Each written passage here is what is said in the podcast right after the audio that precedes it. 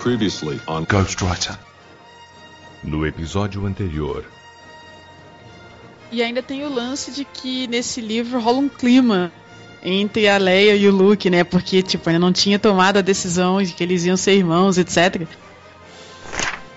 Não, e não que a Lucas estivesse ligando pra isso, foi realmente o, o, os, os fãs, né, os criadores de RPG, a Lucas de novo, tava nem aí pro Star Wars nessa época, né?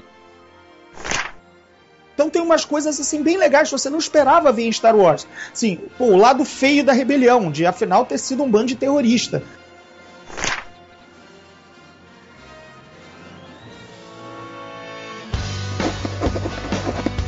I'm a writer. Well, I'm a writer, actually.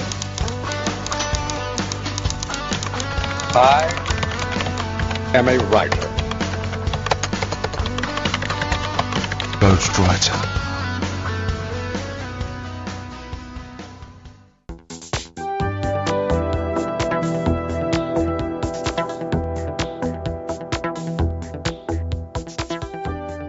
Saudações literárias, queridos ouvintes. Eu sou Ricardo Erdi e esse é o podcast Ghostwriter.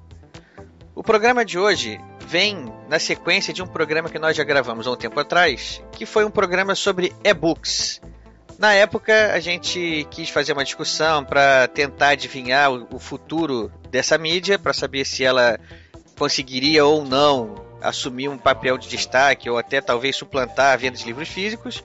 Mas era muito mais uma questão na época de especulação. A gente estava mais ali fazendo uma, um exercício de futurologia. Hoje nós temos mais dados concretos em mãos, então a gente resolveu conversar sobre esse tema. E para isso a gente chamou aqui um time, alguns especialistas aqui no assunto, como por exemplo o Sérgio França, que ele é o editor de e-books da Record. Então, Sérgio França, seja bem-vindo.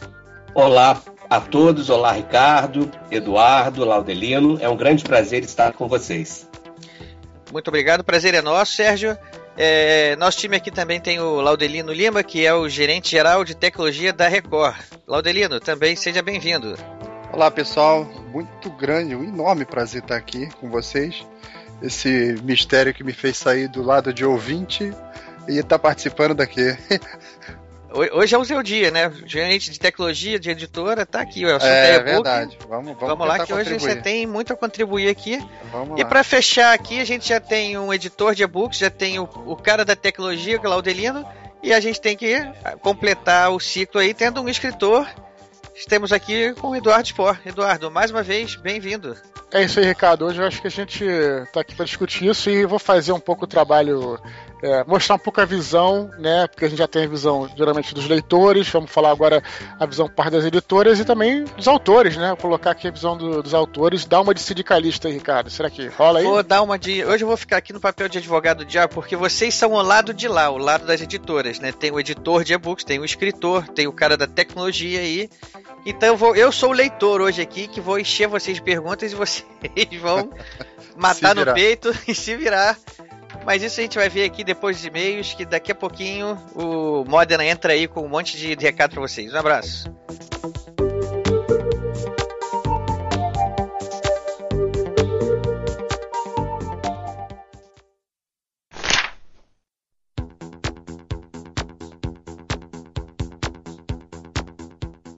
Salve, salve amantes da literatura. Sou Rafael Modena, editor do podcast, sejam todos bem-vindos a mais nova leitura de e-mails e recados do podcast Ghostwriter.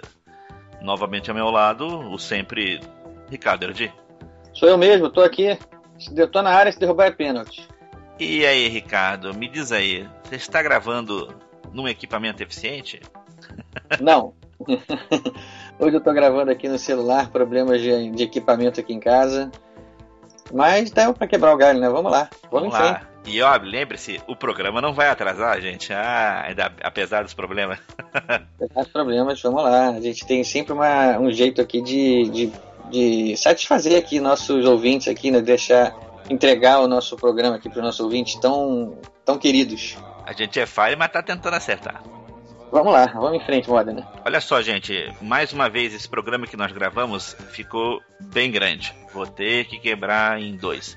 Então teremos a primeira parte agora, né? Que está sendo para vocês já estão ouvindo, já receberam. E o segundo programa que já está quase que prontinho, falta só uma finalizaçãozinha, né? Umas arrumaçõezinhas. Vai estar na próxima segunda-feira. E a próxima segunda-feira, se eu não me engano, será dia 6. Ou seja, o programa vai estar lá daqui uma semana, a segunda parte. Então, como o programa anterior, que também foi quebrado em dois, esse também quebrado em dois. E aí vocês têm que agradecer ao senhor Ricardo, que começa a fazer aí a gravação com a galera, e ninguém se lembra do tempo e só vão acrescentando conteúdo. Mas o que eu posso fazer? Se a conversa tá boa, o papo tá bom e as informações são relevantes, a gente tem que deixar rolar. Vai cortar? Não vai. É, é melhor fazer dois podcasts logo do que fazer um com informações não tão boas, né? Então. É, daqui a pouco a galera vai dizer que eu sou um editor ruim porque eu não sei fazer a síntese. o editor se vira. Ótimo, né? O editor se vira, tá bom. O editor se vira. E para aqueles que não querem ouvir os e-mails do programa passado, por favor, pulem para o tempo. 14 minutos e 20 segundos. Deixa eu ler aqui o primeiro e-mail. Lá, o e-mail é de Daniel Gasparim, 27 anos, consultor de desenvolvimento de São Paulo, SP. Saudações. Primeiramente, gostaria de parabenizá-los pelo excelente trabalho. Muito obrigado. Acompanho vocês desde o episódio 8, publicando seu primeiro livro. E posso dizer que a cada dia fico impressionado com a qualidade crescente desse podcast. Já faz algum tempo que estou ensaiando para escrever esse e-mail e resolvi fazê-lo agora, pois o último tópico, sobre Star Wars, foi formidável. Sou muito fã do gênero e principalmente de Guerra nas Estrelas, sejam os filmes, jogos ou livros. Continuem fazendo um bom trabalho e espero que um dia possa estar aí com vocês batendo um papo sobre algum assunto que domino. Atenciosamente, Daniel Gasparim. Ah, eu acho que agora que eu entendi. Acho que o Daniel mandou esse e-mail já esperando uma possibilidade de ser chamado para aqui para leitura de e-mail com a gente. é, tá cavando aí, hein? Mas, uma olhada, Daniel. Se você fizer juiz, pode ter certeza que um dia vai estar aqui também com a gente. Continua escrevendo que a gente chama. Deixa eu continuar lendo aqui os e-mails. Vamos logo pro segundo, porque hoje tem tanto e-mail que a gente tem que andar rápido. É, na verdade, deixa eu fazer uma correção, seu Ricardo. Diga. Nós temos tantos e-mails, mas nós vamos quebrar este, este, a leitura dos e-mails nos dois programas. Ah, boa ideia. Vai botar a segunda parte também com leitura de e-mails? É, porque como no outro ficou sem, eu achei que ficou meio confuso a arrumação eu vou tentar fazer um dessa vez um programa também tendo a leitura de e-mails, só que com os e-mails que sobraram desse conjuntinho. Fechado, vamos lá. Então eu vou aproveitar e lançar uma enquete aqui para os nossos ouvintes. Quando o nosso episódio for quebrado em dois, o que vocês preferem? A segunda parte com ou sem e-mail? Ok. Tá lançado aí, respondam quando vocês quiserem, puderem. Enquanto isso, deixa então continuar a ler aqui o e-mail. Olá, caros amigos do Ghostwriter Ricardo e Rafael. Aqui é a Kira Moon, não é nome verdadeiro, claro. Tenho 43 anos e compro pena em Carapicuíba, São Paulo. Conheci o podcast de vocês por uma postagem do G+, do Eduardo Sport, sobre o livro Musashi.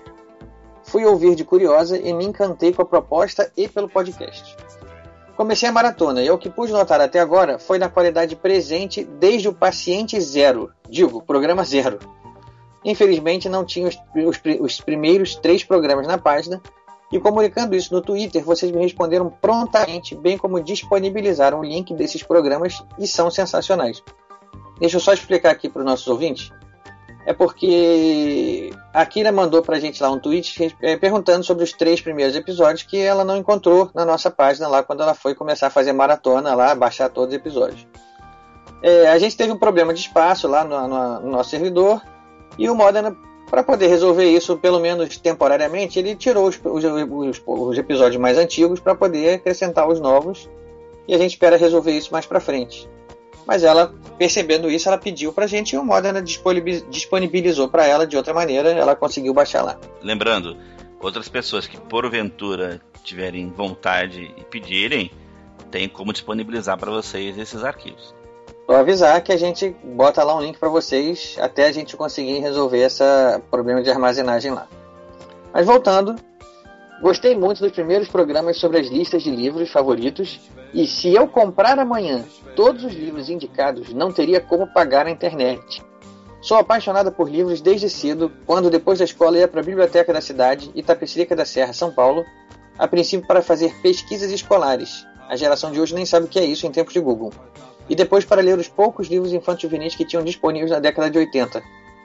Passava horas lá a ponto de minha mãe ligar e pedir para a bibliotecária me mandar para casa. Hoje isso é inimaginável para uma criança entre 10 e 14 anos. Gostei muito disso, né?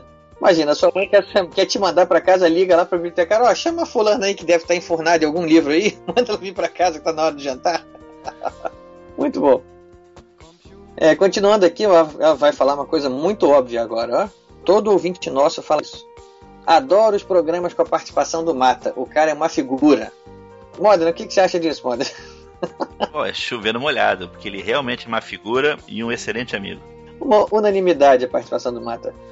E também com o Ryoki Nui, fiquei surpresa com a história da carreira dele e me emocionei com os programas que tiveram a participação do Lucas Amora, nosso amigo, que a gente também já fez umas homenagens para ele aqui. Ele sempre vai merecer todas as homenagens que a gente puder fazer para ele. Agora até fala de um tema aqui do nosso episódio agora. Mesmo gostando dos livros físicos, sou adepta do e-book. Acho que simplifica a vida do leitor e concordo que deveria haver disponível o livro digital para download quando se compra o livro físico. Quero agradecer mais uma vez pela gentileza com que vocês me trataram e também pelos excelentes programas que ajudam a aumentar ainda mais a minha paixão por livros. Vida longa e próspera, Kiramun. Kira, gentileza é, é obrigação nossa aqui. Você, você também pediu pra gente lá com tanta tanta vontade, assim como a gente não, não, não ia atender um pedido desse, assim, a gente está aqui para ajudar vocês mesmo, é, é, é, nossa satisfação fazer isso. Como é que a gente vai recusar um pedido de enviar o programa quando alguém pede? Não tem como, a gente faz isso para as pessoas ouvirem. Olha, eu gravei um podcast, tive um trabalho, marquei com todo mundo, vamos editando, botamos, fizemos um upload, botamos lá o pessoal que eu vi. Não, não, agora não quero mais deixar, quero mais que ouça, não. Se nem minha esposa escuta, quem pede eu tô dando. Bom, continuando então aí, vai. Ok, vou ler aqui o terceiro e-mail. E lembrando que esse vai ser o último, mas vai ter leitura de mais e-mails no próximo programa. Esse e-mail é do Klaus, 38 anos, lá de Sobradinho, Distrito Federal. Ele até colocou aqui que está lendo Terra dos Sonhos, de Neil Gaiman. E também está ouvindo em audiolivro e o Fumate a Pascal, de Pirandello. Agora a fila cresce em papel, e-book e audiolivro. Fazer o quê? Ler, é claro.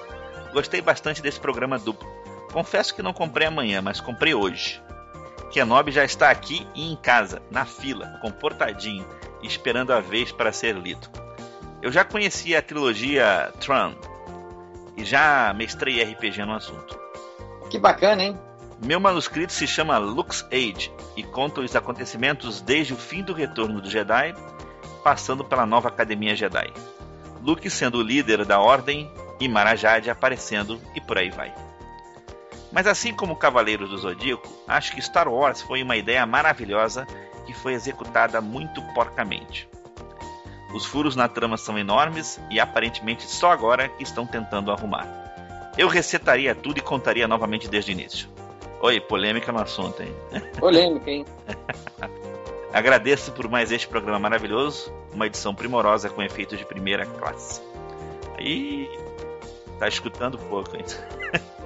É, Klaus, esse lance dos furos na trama Star Wars aí todo fã conhece, mas não é por isso que a gente deixa de gostar e comentar e discutir. É, é objeto de culto, né? Isso é a força da história.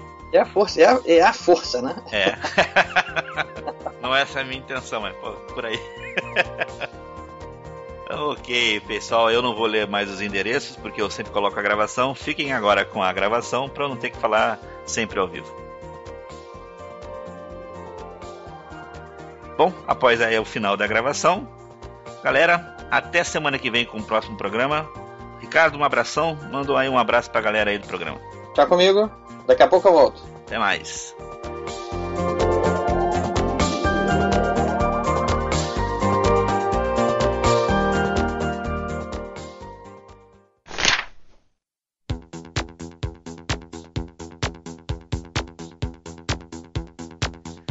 Bom, pessoal, tô aqui de volta. Quero já começar aqui o nosso programa já fazendo uma pergunta aqui genérica. O Sérgio, o Eduardo, o Lauderino, vocês quem quiser aí, mata no peito, vamos, pode debater, eu quero que vocês mesmos respondam, não fica restrito a só um, não, vamos, é, é mesa redonda mesmo, hein? Quando os e-books começaram a se popularizar, muita gente lá no início começou a dizer que estava prevendo o fim dos livros de papel que em breve, com a disseminação da tecnologia, os e-readers, celulares, smartphones, qualquer um sendo capaz de ler um livro em uma dessas mídias cada vez mais disponíveis, que o livro físico ia tender a sumir e todo mundo só ia ler em meio digital. Né, a gente já pode dizer que já tem talvez uma década já, eu tô, não sei se eu estou exagerando, mas já passou um bom tempo que o e-book surgiu e acho que essa previsão se tornou furada, né? Eu quero saber o que vocês acham dessa perspectiva, né? Como é que os livros físicos foram vistos lá no início e como é que estão sendo vistos hoje?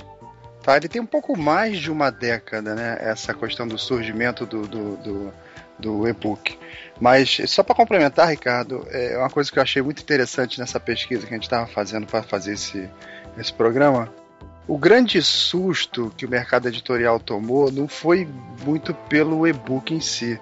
Ele teve um, no passado teve um evento que é, deixou o pessoal das editoras mais assustado, que foi o CD-ROM interativo. Pura verdade. O CD-ROM interativo, o pessoal ficou preocupado, pegou de surpresa. E era assunto olha, olha, que, olha, que, olha que legal o que o Laudelino tá falando, porque é uma coisa, né, Ricardo, que pra gente não passa pela cabeça. Não, né? Não, então, passa. continua aí, cara. Você derrou? O que, que era isso mesmo, hein? Não, e, e é interessante. É, se vocês lembram daquele filme O Parque do Dinossauro, o primeiro, foi mais ou menos nessa época. E a menininha, quando entra, que era a neta lá do dono do parque, ela entra num carro daqueles que eram elétricos, iam sozinho andando. A primeira coisa que ela entra no carro é fazer uma propaganda no CD-ROM interativo. Ela olha a tela do carro e fala: Olha que legal, um CD-ROM interativo, tal, pá. Aí aquilo morreu pouco tempo depois, né? Já começou a ser suplantado. Então ali foi um grande susto do mercado editorial. Depois veio o e-book, mas vamos falar de e-book. Mas o, o e-book em si, ele talvez não tenha assustado tanto, porque as próprias editoras também, é, donas dos direitos de distribuição dos livros, né, dos, dos direitos dos livros, também elas também teriam uma, uma participação aí na, na, na indústria do e-book, né? Então, eu talvez não tenha tomado um susto, mas assim, pensou que, como aconteceu na indústria fonográfica, que opa, vai mudar tudo daqui para frente, mas não está sendo bem assim, né?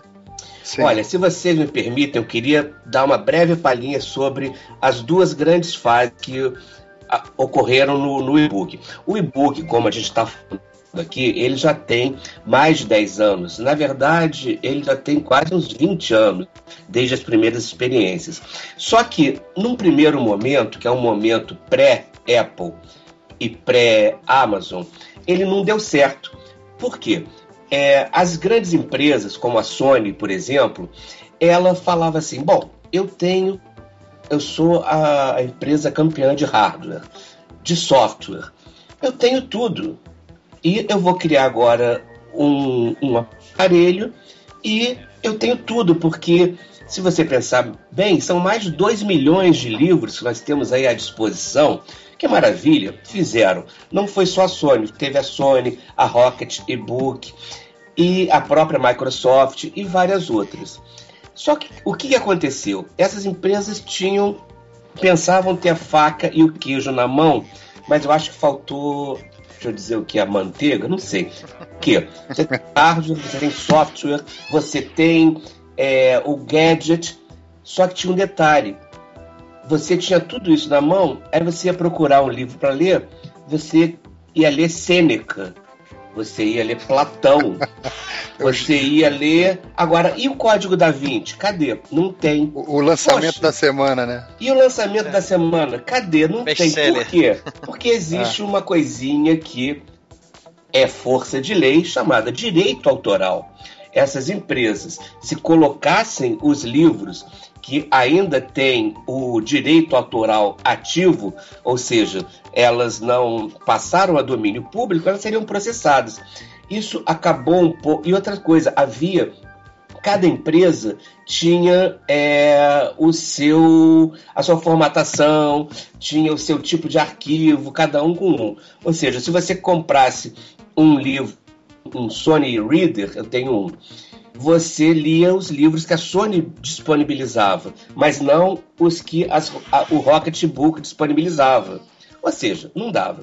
Isso só começou efetivamente a mudar e a partir daí o e-book ganha força com o Kindle num primeiro momento, né? Porque o Jeff Bezos percebeu toda essa onda, fez todo aquele aquela epopeia que nós já conhecemos de livros, filmes, etc, etc, e lançou o Kindle, que unif, é, pegou já um, o, o formato, que é o formato do EPUB, né? que no caso do, do Kindle é o Mob, que se chama. Mas é, ele conseguiu um, um gadget atrativo. E logo em seguida entra também a Apple, né? com aceitação massiva no mundo que teve que tiveram os iPhones e os iPads se transformaram também em instrumentos de leitura. A partir daí, sim, efetivamente, o e-book ganha corpo, forma. Esse momento foi o quê? Uns 10 anos atrás, Sérgio? Foi uns 10 anos atrás, exatamente. Né? E, e no Brasil, é, eu tô fazendo os e-books no grupo Editorial Record desde o início, né? E mas era assim, era uma coisa muito irrisória em termos de vendas. Mas isso, isso foi uns quatro anos atrás, quando a gente começou a entrar mais ou menos no e-book mesmo. Mas ele só começa a ficar realmente forte há cerca de dois anos atrás, quando chegam no Brasil praticamente no mesmo mês a, a Amazon, a Kobo, né, o Google e a Apple também com os com iBooks.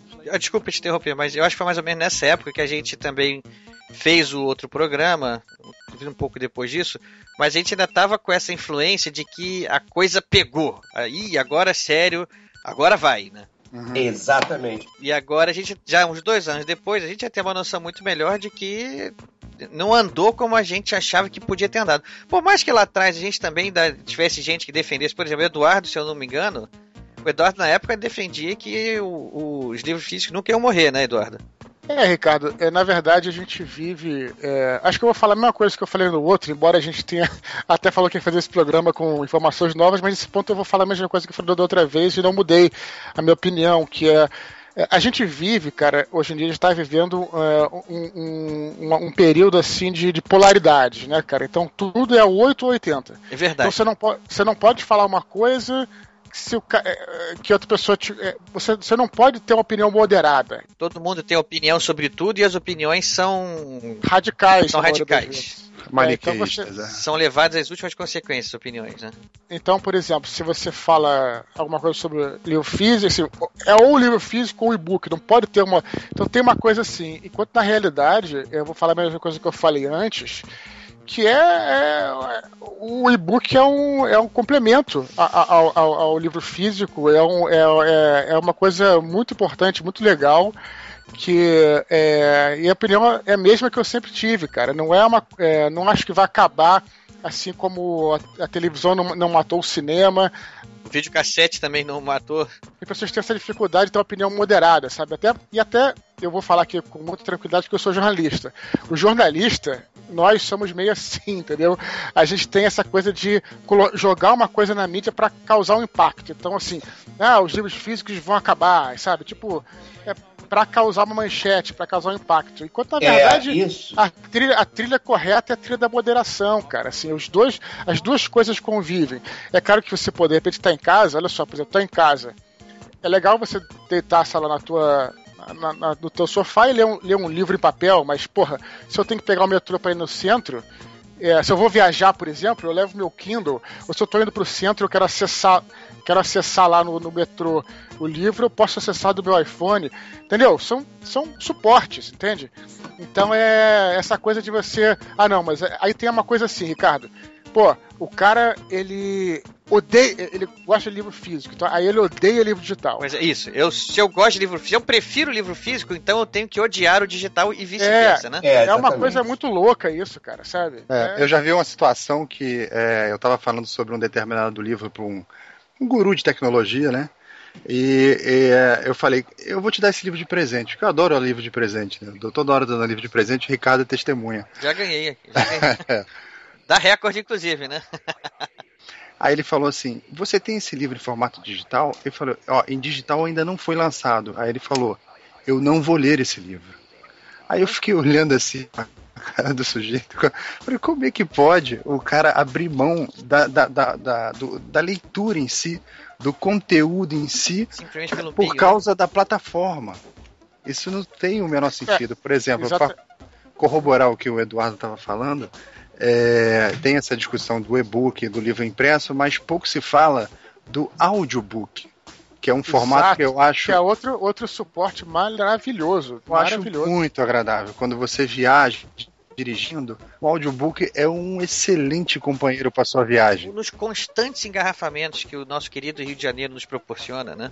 Pois é, agora você pergunta para um deficiente visual como é que ele acha da discussão entre o e-book e o livro impresso. É, para ele isso não faz sentido. Ele quer o, o audiobook, né? E aliás, o e-book também tem aplicativos que podem transformar aquilo no audiobook, né? Ele pode inclusive ouvir, né? Tem alguns que tem, mas o, ele fica próximo ao ideal na língua inglesa. Em outras línguas tá, ainda não está muito evoluído, não. Quando se fala assim do, do livro para o deficiente visual, já existe um, um, programa muito bacana levado a cabo pela Fundação Dorina Norville que possibilita com que todo livro que é lançado por qualquer editora brasileira, a Fundação Dorina Norville pede é, para a editora Record, para a editora Verus, no caso, é, nós queríamos nós queríamos o livro A Batalha do Apocalipse do Eduardo Spohr para que nós o convertamos para o formato MacDaisy, que é o formato que transforma o que está escrito em linguagem falada. Porém, esse formato ele faz com que o que está escrito seja transformado, mas sem entonação. Então você ouve, isso é uma coisa chata, né? É uma leitura mecanizada. O, hoje em dia, como vocês sabem, está se desenvolvendo o mercado do audiolivro Brasil, né, tem empresas muito bacanas como a YouBook, a Toca Livros, que sucedem a tantas outras que já aconteceram. Nesse caso, não. Nesse caso, eles vão pegar o livro, vão para um estúdio, vão pegar dubladores profissionais ou mesmo atores, né? E vão fazer uma leitura com uma leve dramatização. Não é assim, é, passou um ônibus. Oh, não. Ele vai só falar. Legal. Ele vai falar assim, passou um ônibus tal. Então, isso já é uma coisa mais cara de se fazer. E há empresas que estão trabalhando nisso com muito louvor. Mas só lembrando isso, que existe já essa Fundação Dorino Norville, que pede para todas as editoras brasileiras, e elas cedem gratuitamente, os seus arquivos, né? Para que eles sejam convertidos convertidos em audiobooks para as pessoas com deficiência visual poderem ter acesso a obras. É uma coisa muito bacana.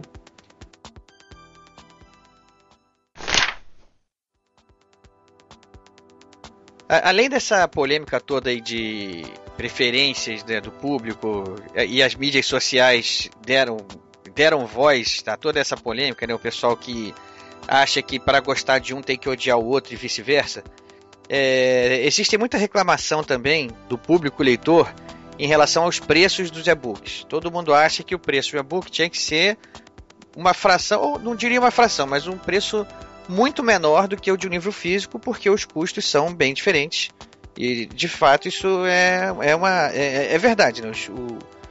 Imagina-se que o custo de uma produção de um e-book e a replicação dele e distribuição dele seja muito mais barata que vocês têm a falar aí, talvez você, Sérgio, talvez tenha mais familiaridade com, esse, com essa questão de, de custo, de, de, de números. Por que, que a percepção do público ainda é de que o preço de um e-book ainda está próximo demais de um livro físico? Olha só, gente, sobre a questão do preço do e-book, nós temos que pensar que no, no mercado editorial ele tem vários modelos de negócios diferentes. É diferente uma grande editora, no caso do grupo editorial Record, que é o maior da América Latina, e eu já vou falar sobre ele, e é diferente do, do Laudelino, que resolve escrever um livro sozinho em casa e toca esse disponibiliza esse livro é, para venda ou mesmo de graça numa grande livraria digital. Sobre o fato de o livro, é, muitos leitores quererem que o livro, que o e-book, que o livro digital tenha um preço muito pequeno, quase irrelevante, eu gostaria de deixar claro a seguinte posição. Numa editora, nas editoras, né, as editoras, como um todo, elas, é, o, o mercado editorial é um negócio muito ingrato.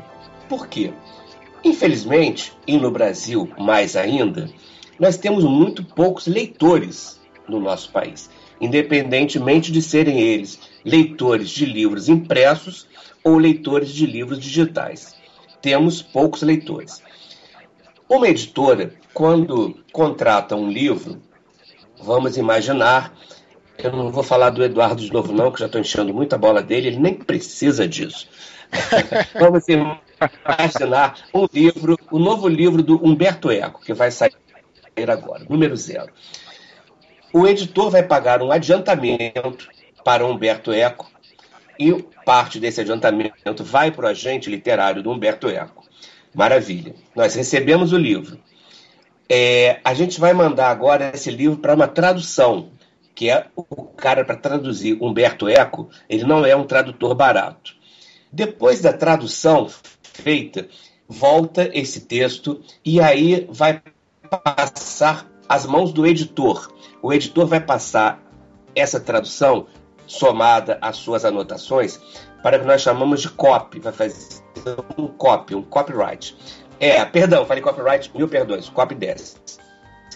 Ele vai ver se a Copa de 94 foi nos Estados Unidos, se a rua Domingos Ferreira fica em Copacabana, Rio de Janeiro e outras coisas. E vai influir até na, na fluidez da leitura do livro.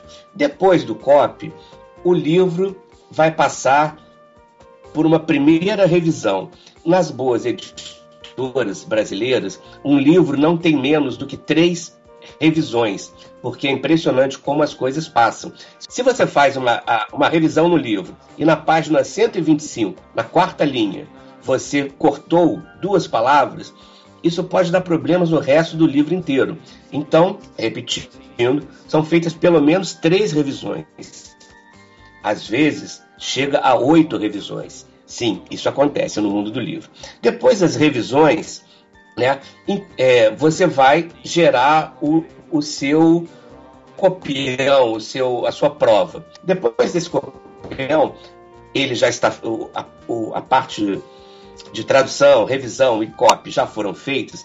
Paralelamente, feito o projeto gráfico do livro, né, do miolo do livro, assim como a capa são contratadas pessoas para fazer a orelha do livro, o prefácio do livro, né? Você é, você tem também um grande investimento, se você quer que seu livro aconteça, no marketing né, do livro. Você coloca uma equipe de assessores de imprensa para cuidar da divulgação. E, a partir daí, o livro vai ser impresso. Aí, só aí é que a gente chega naquele momento que muitos leitores falam: poxa, mas não tem papel e não tem impressão e distribuição. Mas veja só quantos, é, quantas etapas já foram vencidas para até fazer isso com profissionais caros. Essa é a diferença entre um livro feito por uma editora e, voltando a falar do nosso amigo Laudelino, se o Laudelino resolveu escrever um livro. Aí vamos imaginar uma outra situação. O Laudelino resolve escrever um livro, escreve um livro, não contrata copy, não contrata revisor, não contrata capista, não contrata um designer para o miolo, não contrata nada disso. Aí ele pega. Assessor de imprensa, no, marketing. Assessor, assessor de, de imprensa. Aí ele chega e coloca para vender no Kindle Direct Publishing ou no, na plataforma de autopublicação da Saraiva, Kobo ou qualquer outra. Vocês reparam a diferença de investimento que foi feito de um e de outro? Deixa eu dar uma, uma, uma de advogado diabo aqui, de como eu falei que eu ia fazer. Só para dizer a visão que. A, a, pergunta que, que eu já estou prevendo que fariam. Mas todo esse custo e esse processo até agora não teria sido feito para o livro físico, independente de ter lançado também em meio digital? Ou seja, é, esquece que vai lançar em meio digital também o livro lá do Humberto Eco, que já teve todo esse processo até o livro chegar nas livrarias. O preço do livro impresso, que vai estar lá na livraria, já vai ser um preço que, teoricamente, a editora chegou à conclusão de que aquele livro, aquele preço, de acordo com a previsão de vendas dela, seria o suficiente para cobrir toda essa cadeia de custos e ter um lucro também. Então ali a venda de, de, de meio de livro digital, ela não está já um pouco afastada disso? Ela não é uma cadeia, não pode ser vista como uma cadeia independente? De forma nenhuma. Só no caso do livro do Laudelino, como eu te disse. Ele foi feito para ser somente digital e aí procede. No, no caso das editoras, não. Por quê? Veja bem, uma editora é, ela é um negócio de alto risco. Né? Os custos são muito altos e o risco é muito grande. Eu posso dizer, por experiência de trabalho, são 16 anos no mercado editorial, que de 10 livros lançados por uma editora, somente dois se pagam, oito são prejuízo. Muito prejuízo. É livro no estoque, estoque custa dinheiro. É livro que você investiu dinheiro e você não vai rever esse dinheiro de volta. Ah, sem, mas... falar, sem, sem, falar, Serginho, sem falar, Serginho, é que você, por exemplo, a Record lança o quê? Uns 60 livros por mês? Tá, tá isso. nisso, mais ou menos? Por aí, você, A maioria desses livros vende o quê? Vamos dizer, 3 mil cópias, mil cópias, 5 mil. Não é, não é best-seller de vender um milhão de cópias, como o nego acha. Que aí, faria, aí, faria pouca, aí faria pouca diferença. Qual é a média, Serginho? Até, até, até, até tenho curiosidade, que 3 mil livros, mais ou menos, que vende? Eduardo, um, um... É, não dá para te fazer uma média, porque tem livros, os livros têm expectativas diversas, né? Um, sim. um, um novo livro seu, ele vai alcançar em poucas semanas a casa dos 10 mil livros vendidos. Agora, você imagina o livro do professor de sociologia que está falando sobre a, a, a, guerra do contestado no Brasil. Se vender mil é muito. Ou então, do novo escritor de romance, que não tem o menor nome, vou chutar aqui um, o Egberto Guimarães, que você nunca ouviu falar, o cara lançou um livro, a editora falou, esse cara, esse cara é bom, Egberto Guimarães, ele é muito bom, mas quem compra? Você compra o livro do Egberto Guimarães? Ninguém compra. Então... Não, é porque eu tô, é que eu tô falando isso, Serginho, é, é porque uma vez o Bruno Zolotar, pra quem não conhece, comentou isso no, no Facebook, uhum. falou que uma, uma biografia, biografia é coisa que vende, gente. Uma biografia isso. vendia em média 3 mil a 5 mil livros, mais ou é menos. É Quer dizer, é, ou seja, não é, né? Não é nada assim se você pensar os custos que foram investidos também, né? e mais, tenho... não é nada, e infelizmente a gente dá graças a Deus quando vende 3 mil exemplares. Entendeu? Eu ainda tenho, eu ainda tenho um temperinho para colocar em tudo disso, em tudo isso que o, que o Sérgio está falando, que é o seguinte. É, você pega todas as etapas de criação que ele está falando, inclui aí a parte de logística, distribuição tal. Exato. Você coloca um elemento chamado governo enorme em cima de tudo que você faz. Tudo que ele encosta fica mais caro. Tudo, ele atrapalha em tudo. Eu sou um cara que eu reclamo muito de governo porque é, você vê muito nitidamente, por exemplo, na área de tecnologia, eu, eu hoje estou na Record, eu venho de logística e eu sempre tive parte da minha equipe trabalhando para atender governo e não trabalhando para atender o produto que minha empresa faz. Isso dá uma diferença enorme. Os custos ficam mais altos. Tá? Então é, é, é, um assunto vasto, não tem nada a ver agora com a parte do e-book, mas é um temperinho em cima de todos esses custos que o Sérgio está falando, que é esse negócio do governo. Se você comparar o preço de livro Brasil, e-book Brasil, com os Estados Unidos, por exemplo, que é a referência, você tem que considerar isso no primeiro instante. Que eles não têm esse elefante sentado em cima do processo produtivo. É, é exato. Isso é mais um fator a ser considerado mesmo para esse custo que a gente estava falando, né? É, o, o, Sérgio, só uma coisa, isso lembrou uma, uma piada que eu vi há um tempo atrás, que dizia o seguinte, você sabe como é que um editor se suicida? Ah. Ele, ele pula de cima da, da pilha de, do estoque dele, do, do, do, dos, dos, livros encalhados dele. É uma coisa assim. Eu, agora Exatamente escapou o detalhe, mas vocês entenderam a situação. Eu tenho que mandar fechar mas, a pessoal, porta do estoque lá na Record. Está com 12 milhões de livros lá. Eita. Se vocês me permitem, eu vou concluir ainda só sobre essa questão de, de o Ricardo ter perguntado se o e-book não tem um custo independente. Não, não tem. Por quê? É, imagina, é, é, é a cauda longa do produto livro. O livro que nós contratamos do Eduardo Sport é o livro dele, é o conteúdo do da obra que nós que ele convencionou chamar a Batalha do Apocalipse, por exemplo. Né? Então, a gente contratou esse conteúdo. E, para a editora poder conseguir algum dinheiro, visto que, conforme eu disse, de 10 livros, só dois se pagam, a gente tem que considerar todas as etapas da cauda longa desse livro. No mercado americano, a gente tem o hardcover. Aqui no Brasil não, a gente não tem, né? Mas lá você sai primeiro o livro com uma capa dura, né? Uma edição para os amantes do livro, os colecionadores. Um ano depois sai a edição brochura, que é a edição comercial, né? Um tempo depois sai a edição é, de bolso ou edições econômicas. E temos também hoje em dia, não sai depois, sai concomitantemente, o livro digital, o e-book. Então, é, o e-book é mais uma vertente do mercado editorial, é mais uma chance do livro alcançar um outro público que não o tradicional, que não o comprador do, do livro, que vai, que vai à, à livraria, é aquele outro que, como a gente já falou no início da, da nossa conversa, ele só quer ler no digital. Não, eu só quero ler aqui no meu e-reader, no meu tablet, ou no meu iPhone, ou no meu smartphone. Então a gente está alcançando mais esse público. Mas para quê, no fundo?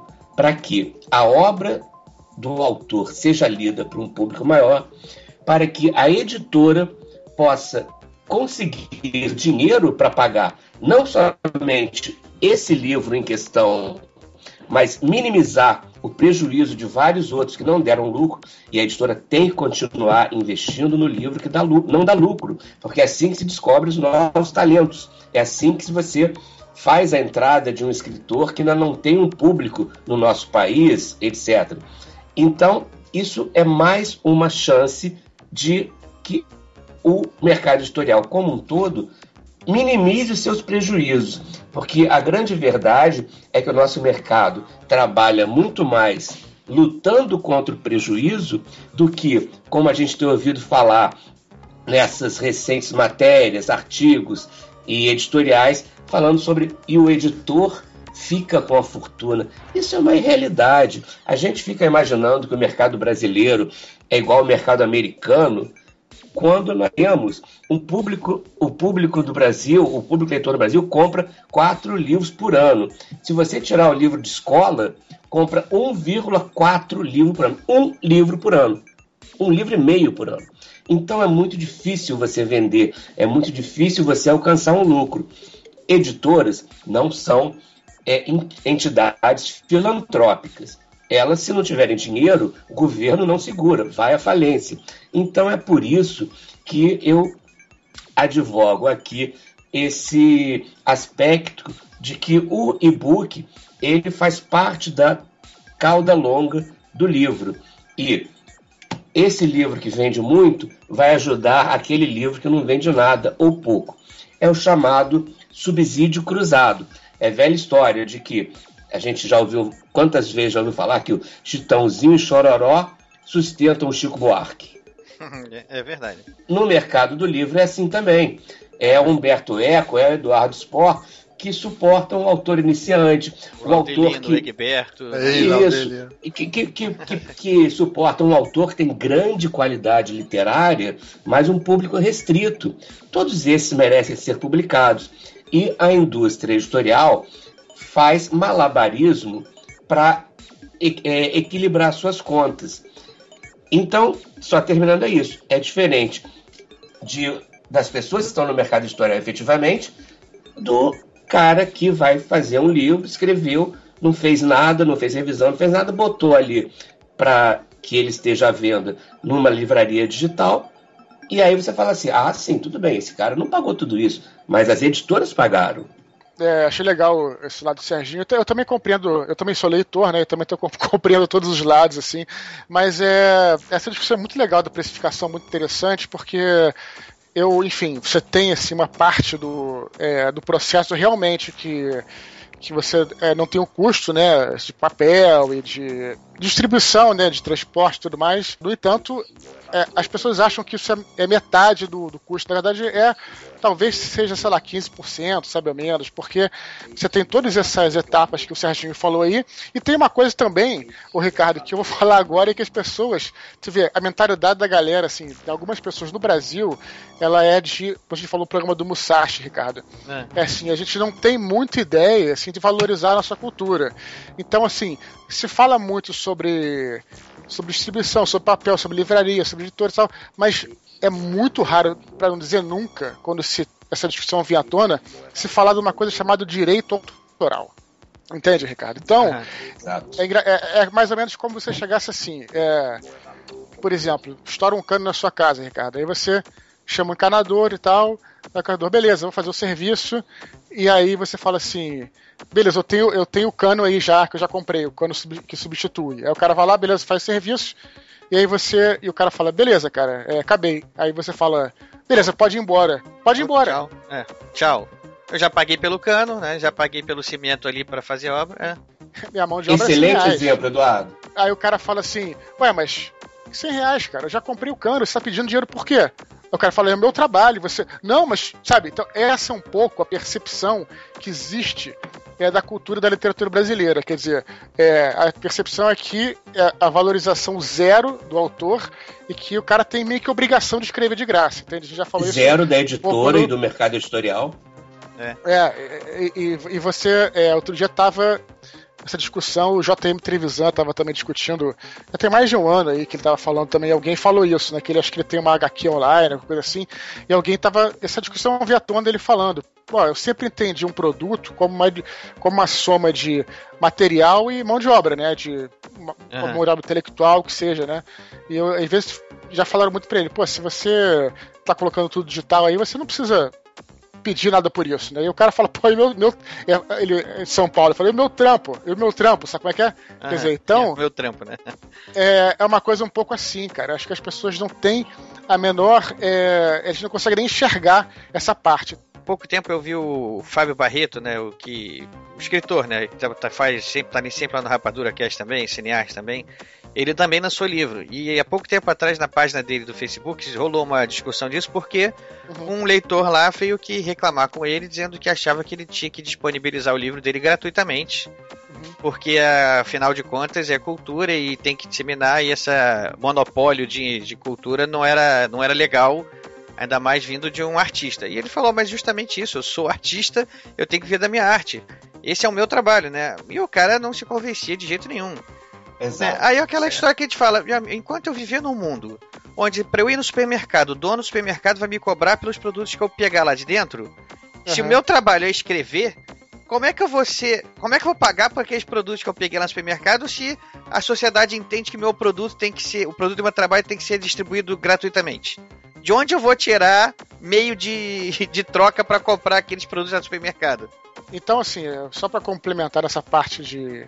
Assim, a parte um pouco de sindicalista em relação aos autores, não também desprezando é, outros, né? outros, outros, outros, setores, mas acho importante também porque até pra gente valorizar nossa profissão, cara, um pouquinho. Como eu falei no programa do Musashi e torna a falar, é, essas, coi essas coisas são reais e acontecem mesmo. Então, por exemplo, é muito comum, vou repetir aqui, você, por exemplo, ser chamado para um evento e você, é, o cara paga o cachê, por exemplo, pro, pro contador de histórias, paga o cachê pro, pro músico, e é, pro, pro escritor o cara não paga cachê. Pro escritor é como se fosse, um, como se fosse uma. Ação para você, né? É, como se fosse um favor pro escritor, né? que o cara tá fazendo, né? Ah, mas o, o, escritor ganha pelo livro. Ah, mas o músico também ganha pela, pela música que ele vai. A performance dele. Pela então tem essas duas coisas, né? Essa é uma, é uma coisa que eu ia falar em relação aos direitos autorais. Não tô falando com isso, veja bem. Não tô entrando aí no mérito de quanto deva custar o livro, tá? Não tô entrando nisso. Tô só levantando uma questão para que ela seja debatida e pensada também um pouco desse lado. É, o direito autoral é, uma, é um componente do custo que não pode ser ignorado, né? Ah, eu não vou também jogar para cima o preço, mas eu também vou dizer o seguinte: você, você tem, por exemplo, um livro que custa, sei lá, livro físico custa 25 reais, 30 reais.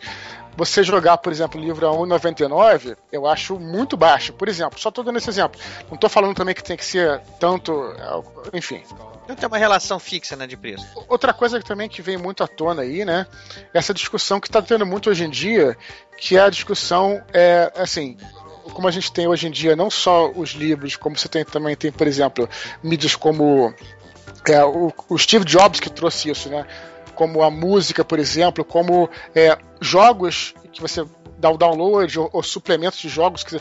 Então, é, como é que você precifica isso? Hoje em dia está muito na discussão, não é quanto é que custa um objeto para você fazer, ou então o preço físico, ou então é, se discute mais ou menos quanto é que custa aquela satisfação que você tem ao, né, ao obter aquela, aquela obra, por exemplo. Então, vamos dizer assim, hoje em dia uma música no iTunes, o, o Steve Jobs lá, ou alguém precificou que a cada música seria um dólar por exemplo, é grosso modo, tá, Ricardo? Uhum. E aí você, por exemplo, pode entender que um álbum inteiro estaria em torno de 10 dólares, que daria em torno de 20 reais, por aí, mais ou menos assim.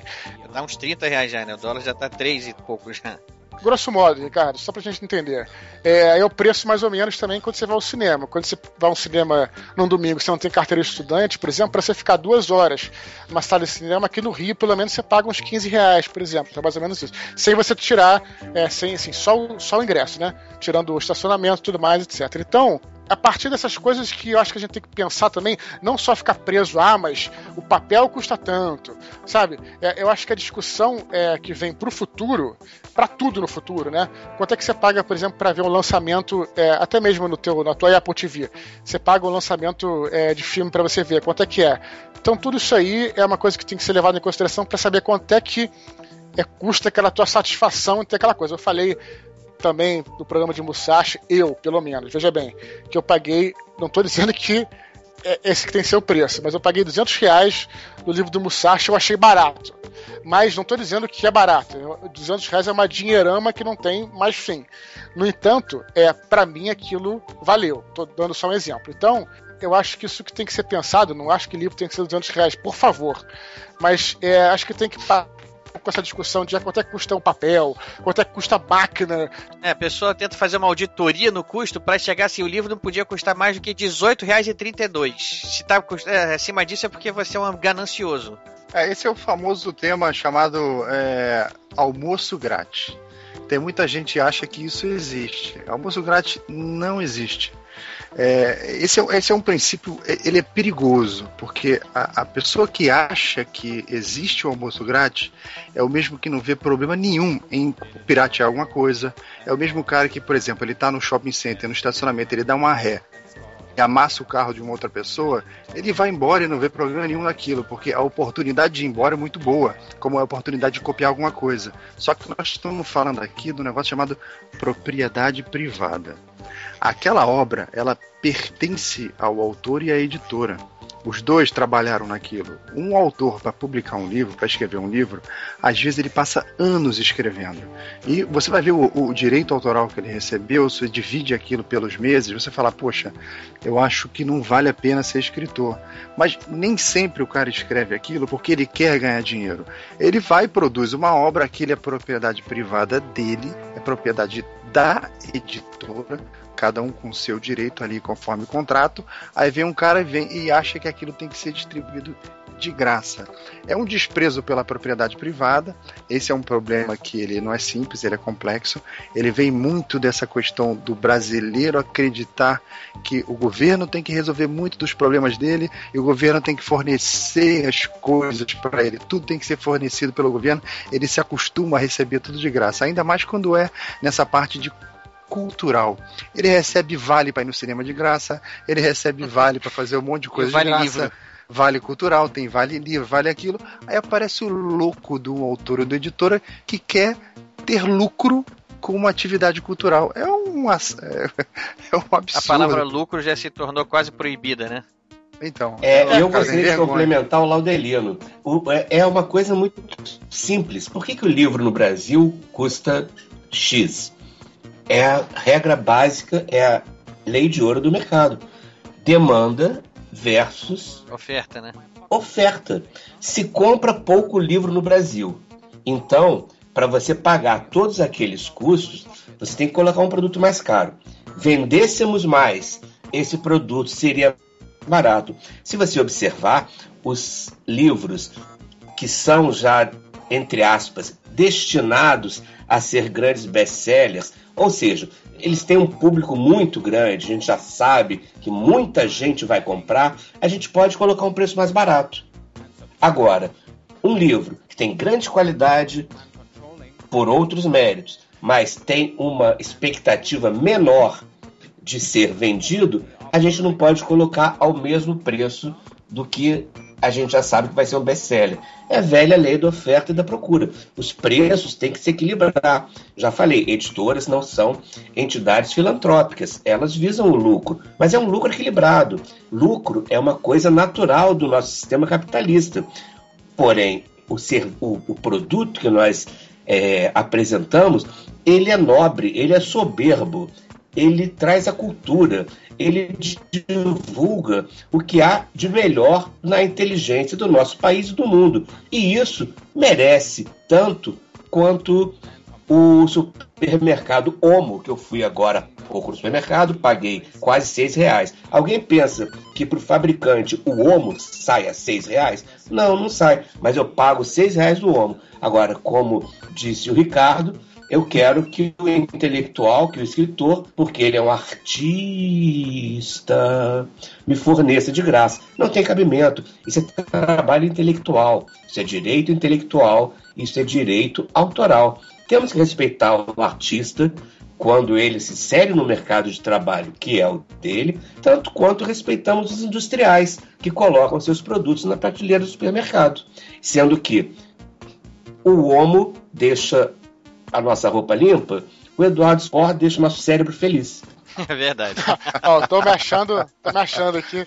Mas... Eduardo Spor categorizado agora. Se vou pegar todo o supermercado, peguei o Omo, peguei o Eduardo Spor ali, o livro dele, peguei ali o. O Eduardo Spor o... deixa meu cérebro com branco mais branco e as cores mais vivas. Legal. Ó, ó, essa discussão de precificação ela também vai muito além da questão do e-book também, Ricardo. Lembrar o seguinte, que é, é uma realmente é uma discussão muito complicada é, em relação a tudo. Então, por exemplo, preço de tudo você não pode colocar muito alto, senão as pessoas não têm acesso, claro. Isso. Eu acho que um livro, por exemplo, a 60 reais, a 50 reais, eu acho muito caro. Eu acho. Depende. Se tiver 900 páginas. É, pois é. Mas se você é, botar muito abaixo também, é aquela coisa de que é, não. Existe, existe também. Não, existe. Não, mas eu não estou nem falando na questão disso, estou falando assim, de valorização do produto. Então, para sair um pouco do Brasil, só para ter uma ideia, Alemanha, eu estava na Alemanha, estava tendo uma discussão sobre, sobre isso tal, e discussão, né? Bate-boca não, um bate-papo sobre livro, e um alemão falou alguma coisa assim, que eu acho que ele tinha o eu não sei se era o Kobo, se era, ou se era da Amazon, ele falou, sempre quis ler o, é, o Shakespeare aí comprou é, por uma promoção maluca lá de 3 dólares, comprou as obras inteiras. Baixou no negócio dele lá por 3, é, por 3 euros. Ele falou tal, 3 euros, ok. É, nunca li, nunca, nunca parei para ler. Mas o livro que eu paguei 15 euros, esse eu já li. Não, eu não vou pagar 15 euros e vou deixar de ler, não. Mas, mas 3 euros. Então, é, eu só estou dizendo o seguinte: que essa questão da precificação ela é muito abstrata. Não dá para você pegar e tentar colocar papel no meio, colocar qualquer coisa que seja, entendeu? Claro que você pode fazer isso, tá certo também. Mas também tem que ter muito cuidado aí. A gente não pode chegar a pegar um livro e baixar ele a dois reais, a três reais, como as pessoas. Ou então distribuir de graça, como as pessoas querem. Também não é bem por aí, né? É, porque aí você acaba vendendo papel pintado, não é um livro, né? Se você for, se a gente for fazer auditoria do custo do material, você vai ter um preço, você vai conseguir chegar a um número lá qualquer. Mas e aquele e, e, e o conteúdo que está ali? O conteúdo vale, né? Exato. Se eu, vamos imaginar, eu, eu resolvo fazer um romance. Sérgio França resolve fazer um romance. Eu não sou um escritor premiado, não sou um escritor conhecido. Sabe qual seria a minha estratégia de marketing? E aí é legal que a gente até sai um pouco também dessa questão do preço do, do e-book. Sabe o que eu faria? Eu faria o seguinte: eu pegaria esse livro, colocaria, faria um e-book, porque eu não, ia, não teria dinheiro para imprimir, não sei se as editoras gostariam de publicar meu livro. Eu colocaria o meu livro de graça na Amazon, na Kobo, na, na Saraiva. Por quê?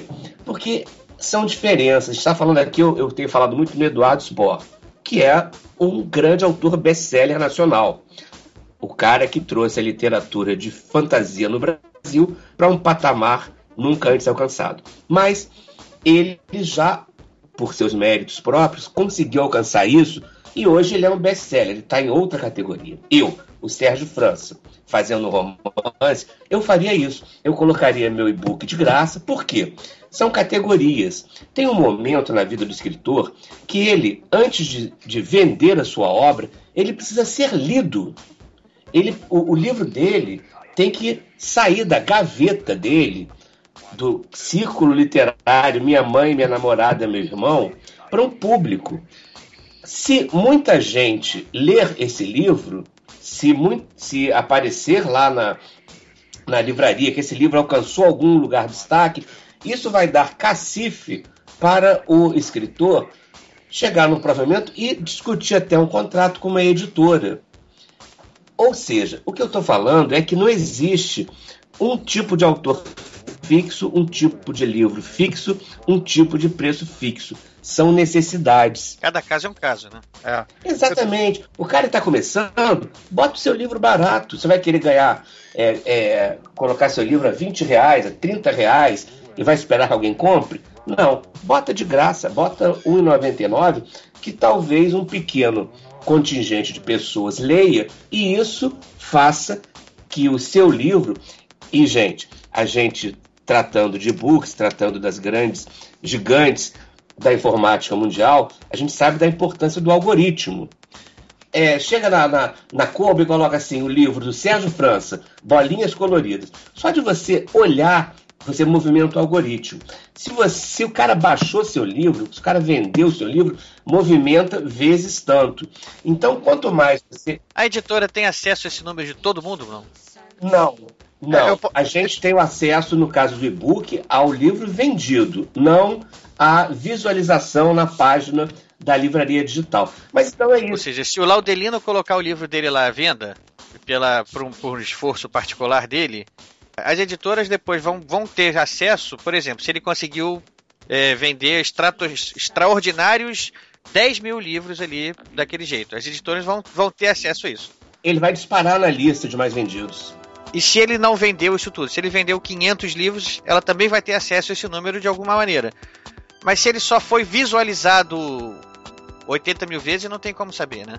Não, mas é, é quando as pessoas, quando você, Ricardo, for é, abrir a página da livraria digital, tem muito mais chance dele ser ofertado a você. Ah, lógico. Entendeu? É. E a partir daí você. É que nem livraria. Você vai na livraria, né? Você vai na livraria, ah, gostei daquele ali, isso aqui tem a capa bonita. Sabe lá que ventos te levam ao livro. Mas se você chegou, olhou para ele, você tem chance de comprar, né? Uhum. Eu vou comprar os que estão ali à minha vista, óbvio. Os que estão naquela prateleira lá no chão, lá na, na, no fundo da loja, provavelmente eu não vou chegar até lá. Exatamente. Deixa eu, deixa eu complementar essa questão aí. É, o Ricardo sabe, né? Quem me conhece sabe que eu sou um amante da literatura tenho aqui milhares de livros em casa, sempre gostei muito. E foi um dos fatores de decidir ir lá para a Record. Recentemente, eu, eu, visitando um site de publicação de livros chamado Wattpad, onde você ah, tem, é aberto, é livre, qualquer um pode chegar lá e publicar sua obra. Eu fui lá na área de, de fantasia, ficção, eu, eu me surpreendi, encontrei alguns autores brasileiros lá muito bem lidos, né, milhares de leitores.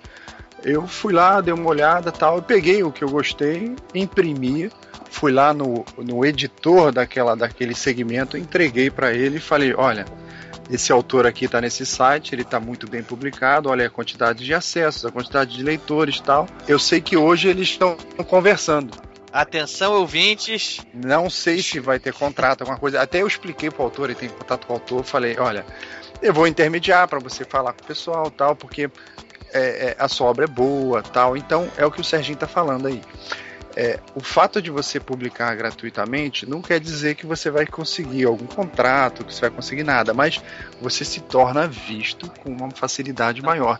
E pode Tem acontecer outra maneira um, de ser visto. É, e pode acontecer um caso fortuito como esse, que eu passei por lá, eu vi Eu sou um cara que eu tenho sempre boa vontade com todo mundo, eu gosto de ajudar todo mundo, não me custa nada, eu almoço com o editor, então eu mostro para ele aqui, tem um cara muito legal. A minha empresa produz dois livros, quase três livros por dia novos. Então, é, não custa nada eu estar ajudando os meus amigos de trabalho e ao mesmo tempo você está ajudando um brasileiro que está lá, está escrevendo bem, que tem milhares de leitores. E você está ajudando o mercado a descobrir talentos. Sim, eu me surpreendo com a quantidade de autores brasileiros que a Record publica. É muita gente.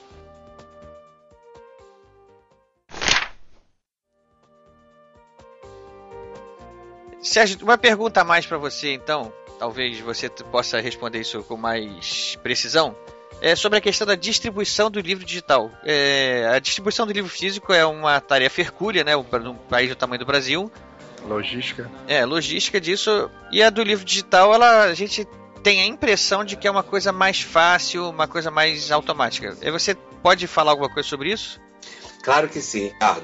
É, a distribuição do livro digital ela pode parecer muito fácil, mas se a gente observar bem o número de problemas que dá desde o seu telefone celular até o seu iPad e o quanto você tem que acionar a, a assistência técnica, isso se reflete também no mundo do livro digital. No caso da Record, com outras seis outras grandes editoras brasileiras, que são ela a Record, já falei, a Rocco, a Objetiva, a Planeta, a LPM, a Sextante e a Novo Conceito, nisso você tem grande parte dos best-sellers brasileiros. Elas criaram uma distribuidora de livros digitais, chamada DLD, Distribuidora de Livros Digitais. Ou seja, é uma plataforma de tecnologia para minimizar qualquer problema que porventura o leitor final tenha quando estiver lendo seu livro, tá? Então é uma coisa muito boa porque é uma plataforma séria, forte, com grande capacidade tecnológica que resolve muito rapidamente o seu problema, você leitor, se algum probleminha aconteceu na sua leitura que está interrompendo a sua frição. Mas pessoa, o autor ou a editora não faz parte da DLD, existem várias outras distribuidoras, como a Xerife, como. Bom, tem várias outras. É, mas isso é muito importante porque você pensa que colocar um livro online é fácil, né? Todo mundo pensa isso e todo mundo vai ler. Não. É enorme a possibilidade de um e-book ter problemas se ele não foi muito bem feito na sua parte tecnológica. Não é uma coisa complicada demais, mas é uma coisa que tem que ter muito cuidado. Então, eu recomendaria ao autor iniciante, por exemplo, que buscasse uma distribuidora de livros digitais, seja ela qual for. Há várias no país, porque existe sempre algum problema que pode estar acontecendo no e da pessoa e se você é um autor independente que somente joga o seu livro, você nunca vai, vai poder responder a, ao problema que esse leitor está lendo. Entendi. É, são problemas de ordem sempre tecnológica, né, que são, estão sendo previstos e tratados dentro dessas distribuidoras, então, né? Exatamente. E a distribuidora também, ela garante que você tenha o controle de quantos livros seus foram efetivamente vendidos. É, só, só uma, uma, pergunta adendo disso. É, e a questão da pirataria, né? Piratear um livro físico existia a maneira que era tirar a cópia, né? Tirar, como a gente fala, xerox da, do livro, mas isso era muito mais trabalhoso, é, acarreta num custo também maior também, porque a pessoa, ou mal ou bem, tem que pagar pelas páginas impressas ali, a não ser que imprima na impressora do trabalho, que é, já é outro esquema, mas o livro digital ele abriu muito as portas para a possibilidade de pirataria. É, como é que as editoras encaram isso? Aí, Eduardo, eu quero, quero a sua visão do leitor e do escritor também, porque nesse caso é importante, né? Beleza, fala depois. É, Ricardo, isso é um problema que está se configurando de uma forma grande, é enorme. Antes, quando o livro impresso era o, a única possibilidade de você ler, era muito difícil haver pirataria. Porque imagina, é que nem a questão do vinil. O vinil você tinha que ter uma fábrica para fazer vinil. Então ninguém tinha, fazia uma fábrica para vender vinil pirata. No livro também. Eu me lembro que um dos poucos exemplos de pirataria de livro impresso que eu tenho conhecimento foi quando Gabriel Garcia Marques lançou o seu livro é, Memória de Minhas Putas Tristes.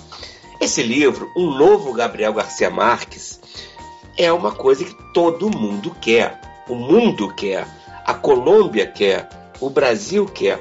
Então, eles conseguiram piratear essa prova final do livro do Garcia Marques, mandaram imprimir, quer dizer, um investimento, né? Mais barato que uma editora que é profissional com isso vende. Mas tudo bem. Eles conseguiram fazer isso, colocar lá na Colômbia e Gabriel Garcia Marques, por conta disso, acabou fazendo uma modificação no final que é, diferenciava o pirata do livro original de verdade. Hoje em dia, com o e-book, a pirataria digital de livros é muito. A gente sabe que existem dois tipos de pirata. Um é o compartilhador. Ele acabou de ler um livro que ele baixou de forma pirata, não pagou nada, e ainda fala assim: minha tia Claudinha tem que ler isso. O meu sobrinho Zezé tem que ler isso. Minha namorada vai crescer muito lendo. Então ele compartilha. Isso já é errado, muito errado, porque são livros que o mercado editorial deixou de ganhar, que o autor deixou de ganhar a sua parte, e todo o mercado sangra por isso. E existe também o pirata propriamente dito. O cara que cria um site que baixa um monte de PDF, um monte de pubs piratas, baixam gratuitamente, mas ele tem lá a propagandinha de no que, propagandinha daquilo outro, ou seja, o cara está ganhando dinheiro, às vezes ele cobra assinatura, etc. Ou seja, está ganhando dinheiro acima, em cima do trabalho intelectual de outrem. Né? E para combater um pouco, um pouco isso, porque a gente sabe que pirataria, como se fala, é um pouco de lavar gelo, né? Secar o gelo, perdão, secar gelo. Secar gelo. Você seca e o gelo vai derretendo, vai secar, secar, secar. As editoras, é, elas têm como grande aliadas a ABDR, Associação Brasileira do Direito Reprográfico. Essa entidade que surgiu inicialmente para coibir quem abusa xerox, por exemplo, nas faculdades, quer dizer, aquela xerox que o professor deixa lá, mas ela cobra dois reais, quatro reais, cinco reais pelo cópia pirata do livro do autor, sem que ele receba um centavo por isso. Então a BDR tinha essa função. Com a chegada do livro digital, é enorme, é muito grande a pirataria. Vamos ver se o doutor Eduardo Sport sabe disso. A gente recebe de 10 em 10 dias um relatório da ABDR falando sobre quantos links que vendem livros piratas existem e que foram notificados e muitas vezes tirados de circulação pela ABDR é, existem a cada 10 dias. Gente, é coisa de 8, 10, 20 mil livros a cada 10 dias. Imagina o quanto a indústria editorial, os autores, revisores, copy desks, capistas, é, diagrama, é, diagramadores, como essa gente está perdendo dinheiro. Porque hoje em dia basta você baixar e você colocar à venda. Então, existe uma forma. O que a BDR fala? Ela manda, o, o Eduardo descobre que tem um site ali vendendo ou disponibilizando o livro dele. Ele vai me avisar, Serginho, olha só o que está acontecendo. Eu entro em contato com a BDR, a BDR vai lá e manda uma carta dura avisando que se a pessoa não tirar o seu link do, ar, vai sofrer as sanções cabíveis por lei. Geralmente pessoa tira. Os que continuam, eles sofrem as sanções da lei. Eles vão ser processados, etc. Agora, é como em todo caso da pirataria, seja em qualquer tipo de produto intelectual ou não, existe um dolo, existe alguém que ganha dinheiro e existem pessoas que ingenuamente, achando que o produto cultural, como você falou naquele caso daquele escritor, deveria, entre aspas, ser de graça, mas não é, né? E as pessoas passam a fazer esse compartilhamento. Gente, quem faz isso está prejudicando o escritor, em primeiro lugar, a indústria do livro, que. Da qual ela própria faz parte como consumidora, né? Exatamente. Então... Porque, por exemplo, se ela se começar todo mundo piratear o livro do Eduardo Spor, daqui a pouco ele muda de profissão e vai parar de escrever. E aí aquela pessoa que adorava os livros dele, que está esperando ansiosamente pelo próximo, vai ficar sem porque ele vai perceber que, olha, eu vou ganhar muito mais dinheiro trabalhando como jornalista de novo, empregado em algum jornal do que escrevendo livro. Então vou parar de escrever e vou, vou viver minha vida aqui, vou pagar minhas contas de outra maneira. Exatamente. Então eu gostaria de uma atenção especial do amigo que está ouvindo o podcast, o Ghostwriter. Gente, tudo bem. A gente compreende que muitas vezes as pessoas não têm dinheiro ou acha que o conteúdo cultural deveria ser de graça. Mas eu também, é o que eu falo, eu acho que o Homo deveria ser mais barato, mas eu pago pelo Homo. E a indústria continua. A gente precisa remunerar as pessoas que vivem do mundo do livro. Elas não ganham tão bem quanto a mídia quer fazer crer. Sabe, é um trabalho difícil, é um trabalho cotidiano, muito trabalho. É, dá muito trabalho traduzir um livro, dá muito trabalho, você perde muito tempo editando o livro. O autor passou seis, sete, oito meses, um, dois anos para ter o seu trabalho assim é, replicado como vento, sem que se leve em consideração nem um pouco do trabalho que ele teve e nem as contas que ele tem a pagar. É, isso, isso é um assunto sério mesmo. É, Eduardo, você que está aí do lado do autor, que talvez seja, não, não, sei dizer, mas talvez seja o maior prejudicado com essa história, quero saber sua, sua opinião sobre isso. É, assim, é até bom esclarecer, o Ricardo, porque na realidade as pessoas, é aquela coisa que eu acho que alguém falou mais cedo, que é, o cara que faz isso, de repente é o mesmo cara que ia bater no carro, no carro atrás e não ia, sei lá, deixar o número de telefone ou coisa assim. É, quando você quer infringir, não vou dizer a lei, tá? Mas fazer alguma coisa que tá fora do, do correto, a gente muitas vezes cria mecanismos para se justificar em relação àquilo. Então muita gente é, minimiza a questão da, da, pirataria, né? Falando que, ah, mas se é, em outros tempos, por exemplo, assim, eu poderia pegar um livro e emprestar para um amigo, né? Na verdade, estou compartilhando na rede, é a mesma coisa. Não é a mesma coisa é, pelo seguinte motivo, é, e por isso configura pirataria. É, ao mesmo tempo que tem muita gente que fala, ah, não, mas vamos fazer, vamos fazer o, sei lá, vamos fazer isso pelo bem da, compartilhar a cultura e tudo mais. Na verdade, esses sites aí que a gente baixa arquivo, né? É, que algumas pessoas baixam arquivo, muitas vezes eles, primeiro que estão entulhados de propaganda, então estão usando aquilo como chamariz.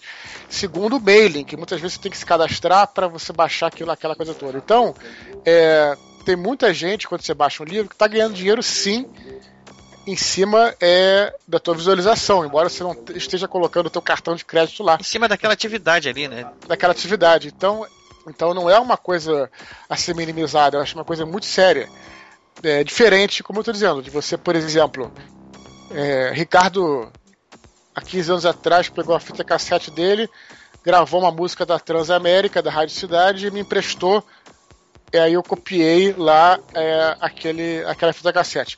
É diferente, muito diferente do que acontece hoje em dia. A realidade é, é outra. Então é, é, importante colocar isso. Por trás de todo esse discurso, ah, mas vamos.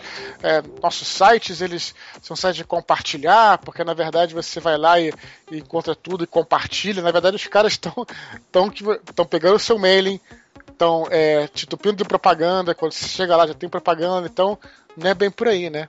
É, é, às vezes te oferece um acesso premium, aí você vai e paga. Tem muita gente ganhando dinheiro em cima disso, sim, e aí configura, sim, pirataria essa atitude bonitinha, né, de vamos, vamos socializar o conhecimento, vamos divulgar o conhecimento, hum. isso é uma atitude da boca para fora, né? Porque é, lá no, na cai. ponta final, é, muita gente cai.